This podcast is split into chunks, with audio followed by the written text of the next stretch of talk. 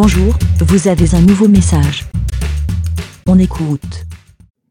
Salut tout le monde et salut les moutons, c'est Hirslope, c'est mon premier enregistrement pour la vie des moutons.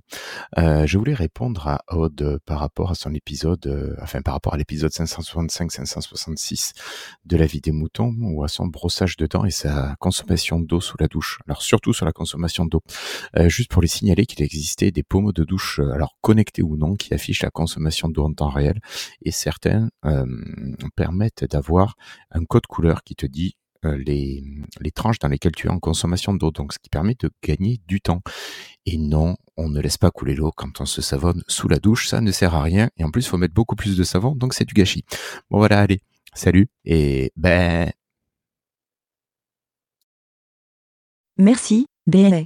Pour répondre, pour donner votre avis, rendez-vous sur le site lavidemouton.fr.